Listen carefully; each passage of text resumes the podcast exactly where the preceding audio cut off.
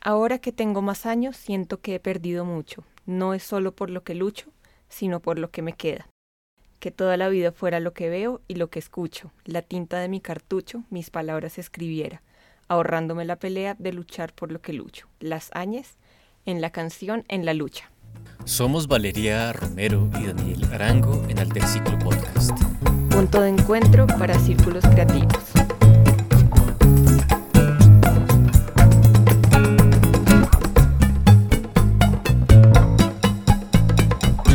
¿Qué responsabilidad en la construcción social asumimos como agentes culturales en nuestro trabajo? ¿Cómo podemos apoyar las acciones encaminadas a fortalecer la comunidad? Las luchas sociales siempre han estado vinculadas a manifestaciones de todo tipo dentro del arte y la cultura. Entender esta vinculación nos ayuda a encontrar nuevos lugares dentro de la sociedad como agentes culturales.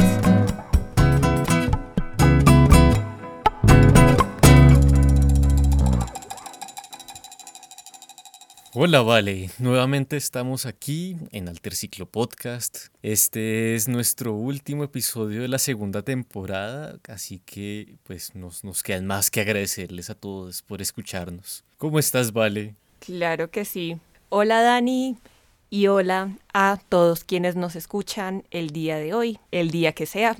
Gracias nuevamente por estar con nosotros y sí, efectivamente, con este episodio cerramos esta segunda temporada de Alterciclo Podcast que se nos fue muy rápido. Y pues bueno, hoy tenemos un tema cerramos un poco difícil esta temporada, pues sabemos las implicaciones que tiene este tema. Hoy hablaremos de manifestación, lucha y cultura. Les recordamos a, todos los que nos escuchan que pueden encontrar las referencias de este episodio en nuestro artículo y en nuestras stories en Instagram en arroba alterciclo y en nuestra web en alterciclo.com.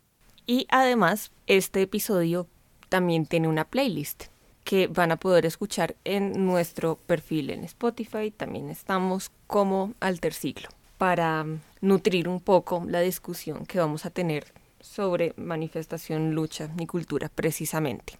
La cultura es un escenario de construcción de sociedad, de lazos sociales. Sus manifestaciones precisamente eh, logran que haya comunicación y flujos de información entre las diferentes personas que integran la comunidad. Y pues bueno, casualmente esto mismo es la política. Tal vez pues tienen sus claras diferencias, sin embargo, pues creo que eh, aquí es especialmente necesario definir qué es la política. Y esta es una pregunta bastante compleja, como todo este tema. En especial porque no somos expertos.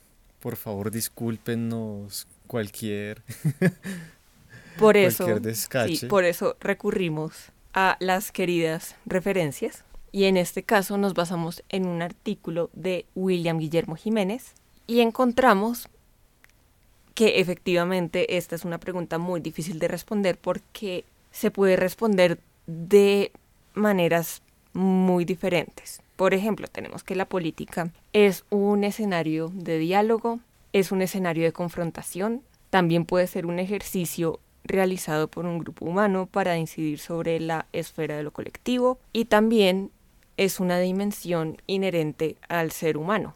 Es decir, no hay una sola respuesta corta, concisa y objetiva para decir qué es la política. Podría decirse que, pues tal como lo es la cultura, la política es un sistema complejo. A mí que me encantan los sistemas complejos donde brotan diferentes fenómenos, tal como en la cultura, en la política brotan, pues, no sé, los fenómenos desde las leyes, las agrupaciones políticas, literalmente los partidos políticos, ah, en la cultura también eh, emergen este tipo de, de fenómenos. Y sin embargo, pues lo que nos damos cuenta con esta prácticamente como esta trinidad de definiciones de la política como escenario, como ejercicio y como dimensión prácticamente es una, definición muy aproximada, si no es que es la misma que tiene la cultura. Por lo tanto, separar la política y la cultura como ámbitos de construcción social sería, sería baladí.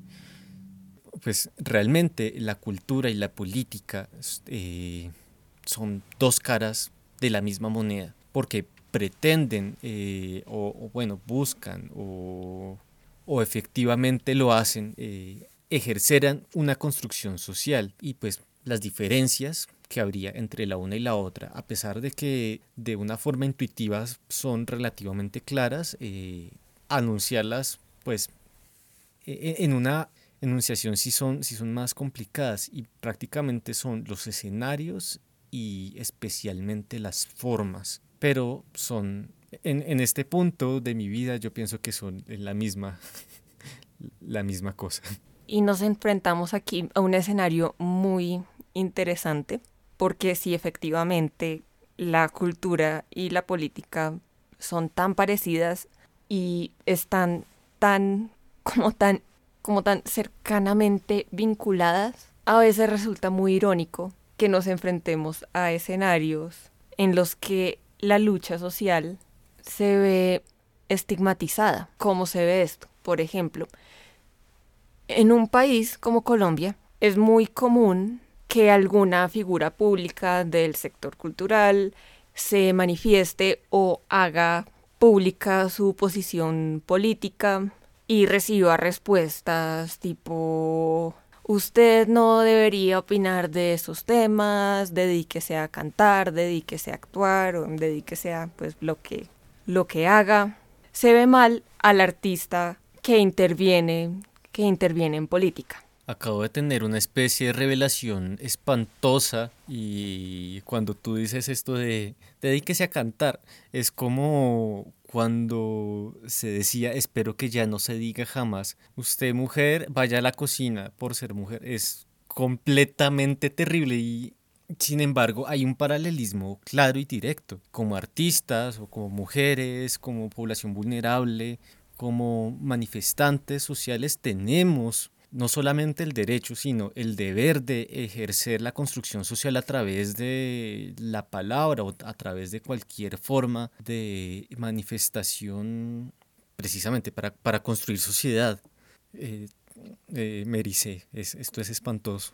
Además, sí, es que además cuando dices eso, me gusta que traes a la discusión el hecho de que dentro de todas estas luchas también están las luchas por los derechos de las mujeres, por ejemplo, están todas las luchas raciales, todo este montón de luchas sobre las que el arte siempre ha tenido algo que decir. Eh, las artes tienen un poder maravilloso de transformación social. El hecho de que Rosa Parks no se haya querido, no haya querido cederle el asiento a una persona que lo reclamaba desde su privilegio blanco. Es un acto performático y podría decirse que no necesariamente artístico, pero sí es una declaración eh, desde la cultura muy fuerte.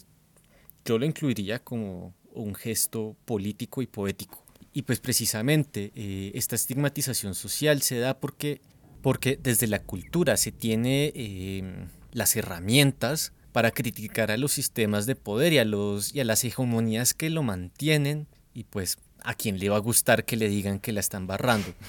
Hay que ser muy conscientes de las acciones cotidianas que se emprenden en cualquiera de los ámbitos y ser muy receptivos cuando le digan a uno que, hey, no, por ahí no. Y muchas veces sucede que dentro de estos, de estos lugares de poder hay presiones hacia, hacia, los, hacia los artistas en forma de contratos, puede ser, que restringen, que pueden llegar a restringir las opiniones personales del artista.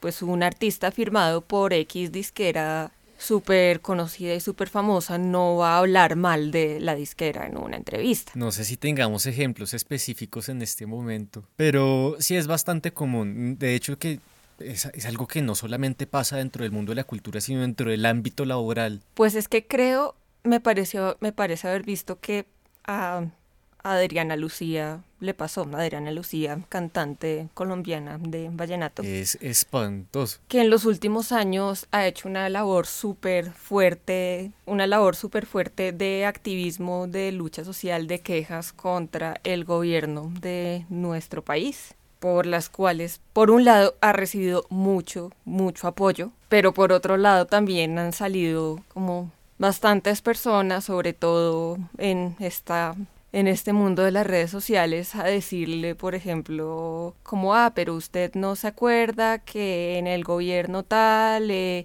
usted tenía tal contrato, a usted la estaban ayudando, como este tipo de comentarios estilo no muerda la mano que le está dando de comer. Es, es espeluznante y es que pues hay que reconocer que Colombia, eh, por ejemplo, no sé si en otros países de Latinoamérica pase, pero son precisamente estas estructuras políticas las que además sostienen eh, no necesariamente el monopolio, pero al menos sí un muy grande poder, un poder muy grande a nivel económico dentro de las industrias culturales. Pues bueno, es bien sabido que aquí, pues bueno, los dueños de los periódicos, los dueños de los medios más importantes, por ejemplo, no voy a decir nombres, por ejemplo, revistas, portales web, canales de televisión, compañías de bebidas refrescantes, y pues que estas, estas personas también tienen vínculos con la política muy fuertes y pues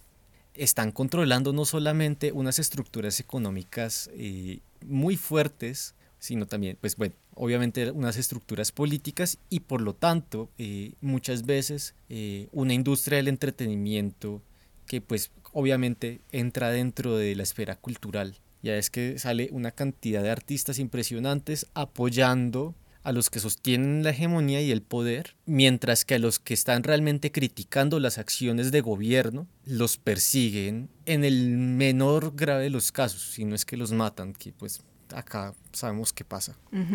Es correcto, por eso es que esta es la como la gran y triste ironía de este tema, porque como pues como estábamos diciendo antes, sobre todo la música ha tenido mucho que decir sobre estas luchas sociales. Hay muchas canciones que se consideran himnos para distintas luchas y, nueva, y nuevamente, ya hemos hablado de estos temas, surgen estas situaciones que parecen chiste pero son reales, en las cuales muchos artistas se enfrentan a comentarios, a rechazo, a Sí, un montón de reacciones muy negativas cuando parte de su público se entera o se entera o entiende o descubre, o descubre que el mensaje que el mensaje de sus canciones hace referencia a una, a una lucha social muy fuerte. Caso Rage Against the Machine.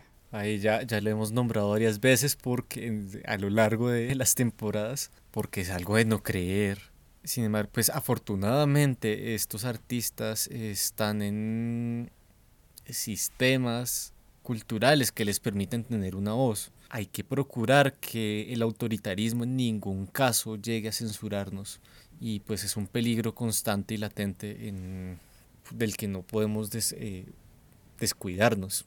Eh, y pues bueno, también hay un paralelo entre la profesión de la cultura y la profesión de la política. En ambas esferas, que recordemos son las dos caras de la misma moneda, solo que cambian sus modos. Pues bueno, los mejores agentes, tanto políticos como culturales, están enfocados en la construcción de la sociedad. Así es que tenemos a líderes sociales que están constantemente poniendo eh, el pellejo eh, en la línea de fuego por, por, su comunidad, así como hay artistas que lo están haciendo, o bueno, no solamente artistas, también eh, productores, gestores, etc. Eh, sin embargo, pues tenemos otra cara que es bastante cruda, que son estos agentes, tanto culturales como políticos, que están enfocados en la consolidación de un patrimonio individual o por lo menos en la preservación de un patrimonio colectivo, pero de una colectividad muy pequeña que se ve beneficiada económicamente o a nivel de poder, eh, tanto, tanto culturalmente como, como políticamente. Así es que hay, por ejemplo, grandes clanes eh, acá en Colombia, por ejemplo, en la costa, donde una familia concentra no solamente el poder político de la región, obviamente, contratos de por medio, infraestructura de por medio, la autopista de por medio, sino también concentran un gran poder a nivel cultural porque son dueños de medios de comunicación eh, están constantemente apoyando a artistas, claro que diciéndoles que hoy no, muerdas la mano que te da de comer y pues eh, eso constituye una situación muy delicada a nivel político y cultural. Y pues bueno, finalmente de construcción social, porque repercute muy negativamente en, en la estructura social de dicha región.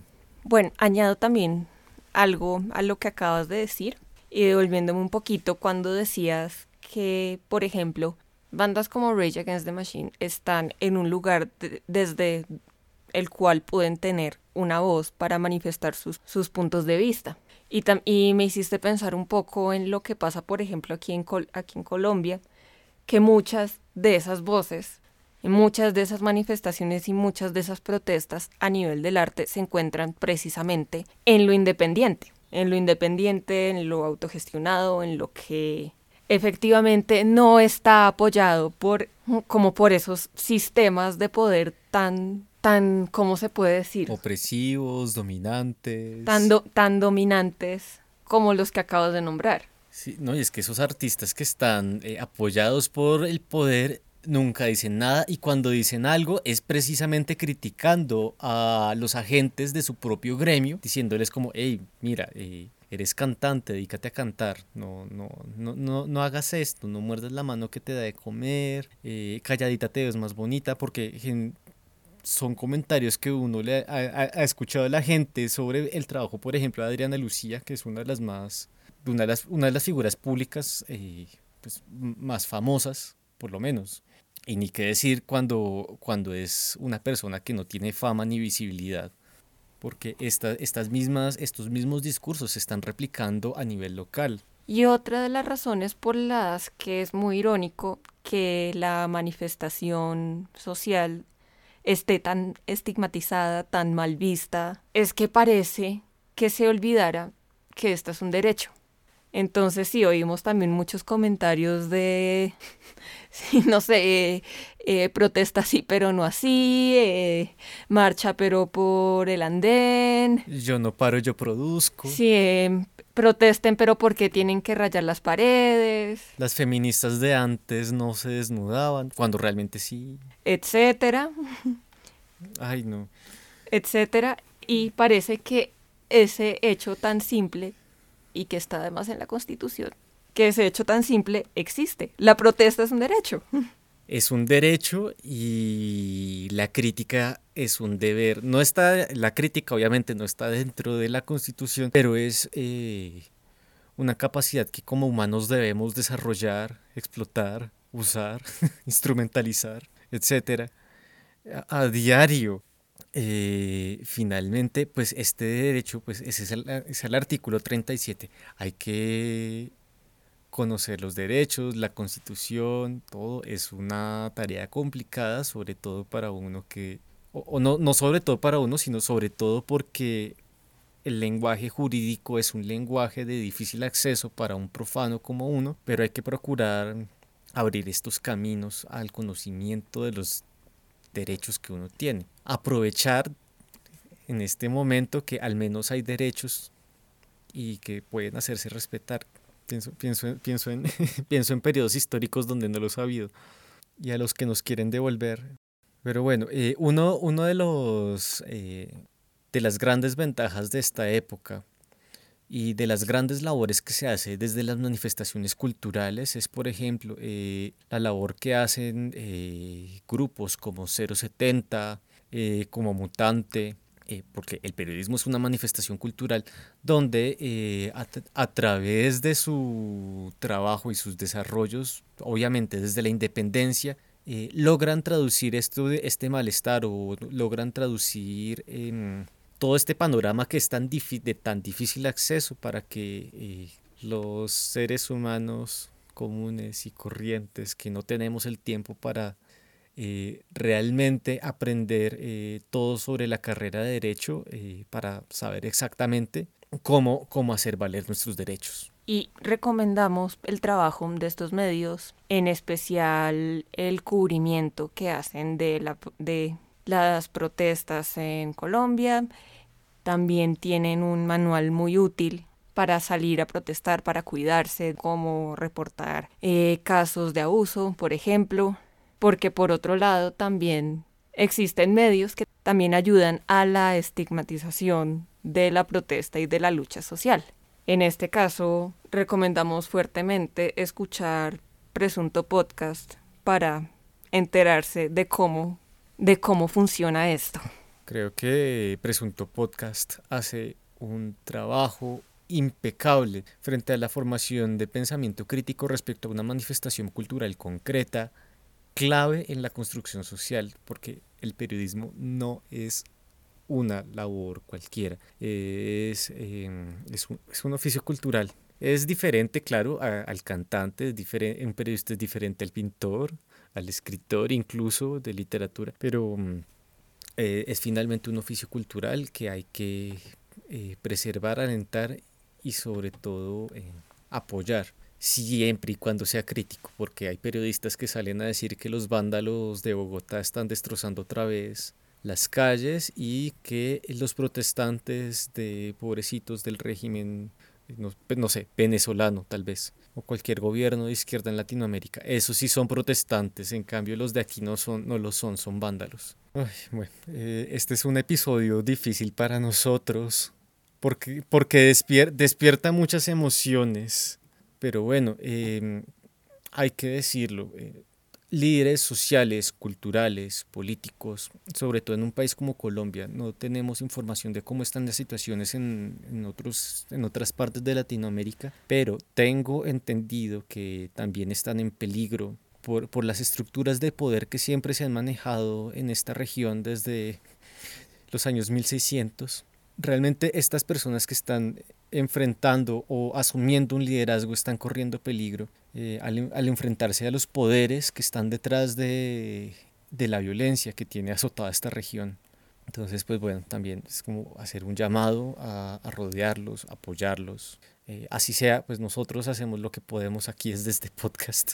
Y hacer conciencia sobre la labor de, esta, de estas personas, sobre la importantísima labor que tienen estas personas para nosotros y para este sector. Completamente. pues bueno, yo creo que ya podemos pasar a las conclusiones. Yo creo que una primera conclusión sería volver a recalcar lo que llevamos, lo que dijimos al principio, lo que de alguna forma hemos dicho siempre, hemos dicho a lo largo del episodio, y es que eh, evidentemente una manifestación cultural no está desligada de una manifestación social o de una manifestación política por el hecho mismo de que manifestar es materializar. Eh, en, términos, en términos de nuestro buen amigo griego, blanco, europeo, Aristóteles, materializar es actualizar una potencia, es lo que hacemos prácticamente todos los trabajadores de la cultura. También eh, pues nos nos devolvemos al episodio 8 de esta temporada eh, de acercamiento, empatía y encuentro, esta vez para mm, hacer un llamado para empatizar con las luchas de los otros, obviamente siempre y cuando se haga desde una postura crítica, porque claramente no estamos de acuerdo en apoyar posturas intolerables, ni eh, discursos de odio, ni em, manifestaciones o luchas que pretendan pasar por encima de los demás, incluso obviamente, incluso del, del medio ambiente, que no hemos, no hemos hablado de eso, pero pues es importante tenerlo en cuenta. Bueno, y también ya va saliendo otro tema interesante para hablar, para hablar en un futuro. Y además, junto con este, con esta invitación a tomar conciencia, también claramente viene incluida la consideración de la responsabilidad que tenemos como agentes, como agentes culturales en este sentido. Y esta es una responsabilidad que tenemos que usar con mucha conciencia, con mucho cuidado, con mucha, sí, ¿por qué no decirlo? Con mucho amor, porque todo tiene, todo tiene consecuencias y, está, y nuestro papel es muy importante y hay que asumirlo con mucha sabiduría, con mucha conciencia, con mucha tolerancia. Hay que, hay que mantener eh, e, esta apertura constante a, a, las reflexiones, a, a, las manifestaciones, bueno, de hecho, a cómo, a cómo se está manifestando la sociedad para empatizar. Yo creo que siempre vale la pena, como en este, en este sentido, escuchar el episodio número 8 de esta temporada porque pues finalmente no estamos solos y esta construcción que hacemos desde la cultura pues la, hacemos para todos y ojalá que asumamos esa responsabilidad con entereza. Así es. Y bueno, para finalizar, A ti que nos has escuchado, ¿de qué manera te manifiestas con tu ejercicio artístico? Te agradecemos haber compartido con nosotros este rato de charla y esta gran temporada. Muchas gracias, muchas gracias Dani. Muchas gracias, Vale. Lamentamos estar un poco sad, no mentiras. Estamos muy felices de poder haber elaborado esta, esta temporada esta temporada más. El tema estuvo complicado, pero pues bueno, volveremos a escucharnos la próxima temporada, claro que sí. Y bueno, este episodio y los veintitantos episodios que hemos emitido están disponibles en Spotify, Anchor, Google Podcast, Apple Podcast, Breaker, Pocket Cast, Radio Public, en la CRSS, donde quiera. Y si te gusta esta iniciativa, por favor comparte y recomiéndanos con tus amigos. Puedes encontrarnos en Instagram, Facebook y Twitter como arroba alterciclo y leer nuestro blog alterciclo.com. No dudes en escribirnos. Y en nuestro próximo encuentro, esperemos que sí, la tercera temporada. Esto es Alterciclo Podcast, punto de encuentro para círculos creativos.